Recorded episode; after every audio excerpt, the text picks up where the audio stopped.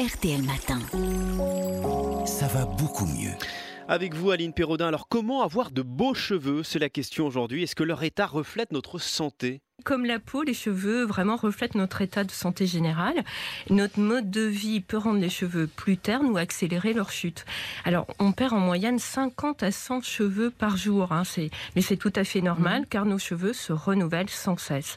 Mais il arrive que le cycle de vie naturel des cheveux soit perturbé et qu'on en perde davantage en cas de stress, de fatigue, de troubles hormonaux d'alimentation déséquilibrée, de régime trop restrictif ou de perte hmm. de poids très rapide. Est-ce que l'alimentation joue vraiment un rôle sur la qualité des cheveux?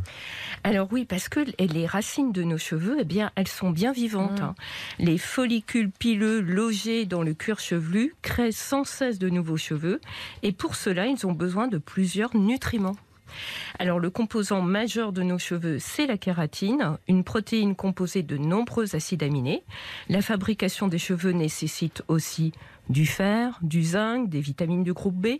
Donc pour avoir de beaux cheveux, il est nécessaire d'avoir une alimentation variée, suffisamment riche en vitamines et en minéraux. Alors quels sont ces aliments, Aline? Alors, les œufs, Hein, parce qu'ils sont très riches en protéines, sont intéressants. Mmh. Les œufs pour les cheveux. mais les shampoings aux œufs, ça peut être un rapport, Voilà, mais tout à fait. Ils contiennent aussi des vitamines du groupe B qui stimulent la fabrication de la kératine et ils sont pourvoyeurs de soufre qui sert de ciment entre les acides aminés constituant la kératine. Donc, les œufs. Alors ensuite, la viande rouge, parce qu'elle est aussi riche en protéines et c'est une très bonne source de fer qui est indispensable à l'oxygénation du cuir chevelu. En plus, elle contient du zinc, utile à la fabrication de la kératine. Ok, les œufs, la viande rouge et les poissons gras, alors, comme les sardines, les maquereaux, le saumon sont aussi à privilégier pour leur teneur en oméga 3, des mmh. acides gras essentiels qui participent au bon état du cuir chevelu. Et puis, bah, le, poisson en général, hein, il contient aussi du sélénium, un minéral qui aide à la pousse des mmh. cheveux. Mmh. Alors, tout ça, si... Si on est euh, végétalien et qu'on mange pas du tout de, de, viande ou de poisson Eh bien là, on peut miser sur le soja qui apporte tous les acides aminés essentiels. Pour les oméga 3, on pense à l'avocat et aux noix. Pour le fer, on mise sur les légumineuses, haricots, lentilles, mhm. et on mange au cours du même repas des aliments riches en vitamine C, comme le persil, les agrumes, les kiwis, qui améliorent l'absorption du fer. Alors, le germe de blé peut être pour tous un bon complément. Euh, vous savez, il est vendu sous forme de paillettes à saupoudrer sur ses plats. Eh bien, il contient près de 30% de protéines, des vitamines du groupe B, du zinc et aussi de la vitamine E, qui limite le vieillissement des cellules du cuir chevelu. Donc, c'est pas mal. Est-ce que c'est utile de prendre des compléments alimentaires pour avoir de, plus beaux cheveux ou, même, je dirais, pour enrayer leur chute?